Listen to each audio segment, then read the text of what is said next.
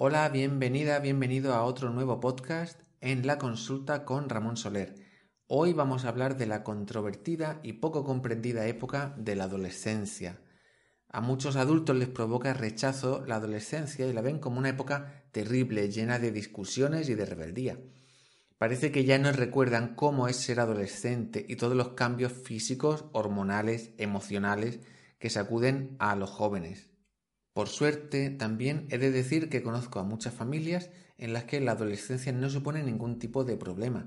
Al contrario, son familias donde los adultos tienen estupendas relaciones con los adolescentes. Suelen ser familias que han criado siempre a sus hijos desde el respeto y el beneficio de este tipo de crianza pues se aprecia claramente en la adolescencia. Se ve que son chavales que se salen de ese cliché de adolescente problemático y son mucho más maduros, más sensibles, más empáticos. Pensemos que la adolescencia en sí misma no tiene por qué ser más o menos problemática que cualquier otra etapa de crisis y de cambio, pero muchas veces sucede que problemas familiares acallados o no atendidos tiempo atrás van aumentando la tensión y provocan estallidos en la adolescencia, pero no porque el adolescente los provoque o busque problemas, sino porque es entonces, es en ese momento, cuando alguien se atreve a poner encima de la mesa los conflictos. Es entonces cuando el adolescente se siente con fuerza para plantar cara a los adultos, para dejar de soportar injusticias que antes eh, tenía que aguantar porque era pequeño y no podía hacer otra cosa. Por un lado, él ya no se quiere dejar controlar y los adultos le siguen viendo como un niño y no están dispuestos a ceder su control. Y esto crea conflictos, claro. Podríamos decir entonces, en resumen, que no existe el adolescente problemático, sino familias con problemas y un adolescente que los saca a la luz. Es en la adolescencia cuando el joven puede comparar su modelo familiar con el de los amigos y comienza a darse cuenta de que las cosas pueden hacerse de otra manera, de que sus padres no son los perfectos que ellos piensan o que le dicen. Además, en esta época empieza a cobrar especial importancia el grupo de amigos. Y esto puede ser un arma de doble filo. Por un lado, puede ser de gran ayuda para los jóvenes el hecho de tener amigos con los que salir, con los que compartir sus cosas y desahogarse. Pero también, si no tiene una autoestima fuerte, puede ser peligroso porque se dejan arrastrar, ¿no? pueden dejarse arrastrar a situaciones peligrosas por la presión social, por lo que vayan a pensar los demás y por la fuerza de, del sentirse integrados dentro del grupo. Sobre todo en casos donde no ha habido una infancia respetada que haya colmado las necesidades de atención y de cariño de los niños, pues los adolescentes arrastran estas carencias y son más propensos a dejarse llevar por lo que digan los demás para no sentirse discriminados y apartados en el grupo. Son precisamente estos jóvenes los que mostrarán más rechazo hacia sus padres. Por un lado, comienzan a ver sus luces y sus sombras, ¿no? Las virtudes, pero también los defectos de sus padres. Y también encuentran a unos amigos que les apoyan y se convierten como en una segunda familia que les da la atención y el cariño que no tuvieron en su infancia y que a lo mejor tampoco reciben de sus padres en el presente. Y entonces, pues por esto se acercan más al grupo de amigos que a los padres. En el caso de que surjan estos conflictos, no debemos ponernos dramáticos, no es el fin del mundo. Tenemos que ver la crisis como una oportunidad para solucionar pues todos los problemas que aparecen. Y entonces, para ayudarte, quería traer cinco puntos, cinco ideas para ayudaros a convivir pacíficamente los adultos y los adolescentes. El primer cambio debe venir por parte de los padres. Debemos resetear los errores.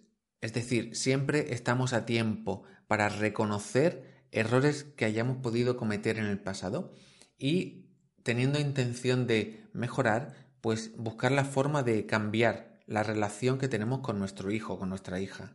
Esta relación debe basarse en el amor incondicional y en el respeto. Hay que dejar de lado los métodos tradicionales de educación basados en los castigos, en los chantajes, porque no arreglan nada, son humillantes y contraproducentes. Y en la adolescencia más todavía. En segundo lugar, para favorecer una convivencia pacífica, recuerda que tu hijo o tu hija ya ha crecido, ya no es un niño, y es fundamental cambiar el método de relación que tenéis con él, con ella.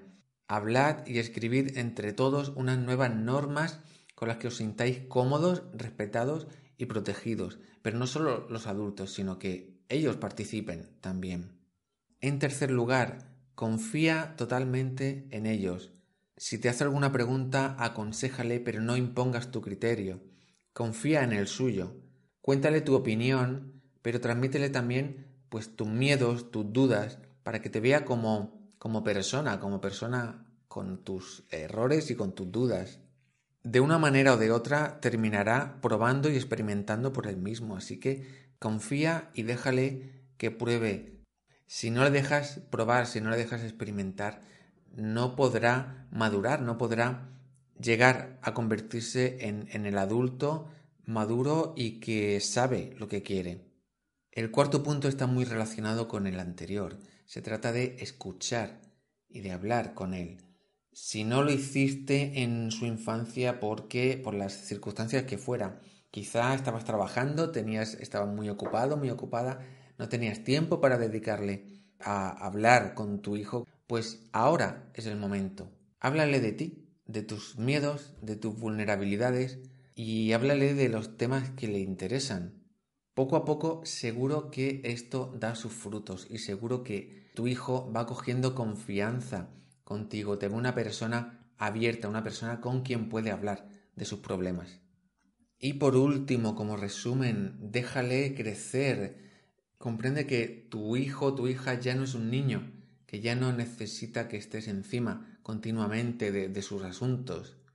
Acepta sus opiniones, acepta su forma de ver la vida Piensa que vive en otra sociedad totalmente diferente a la que tú conociste y que seguro que te puede enseñar muchas cosas de cómo funciona hoy el mundo.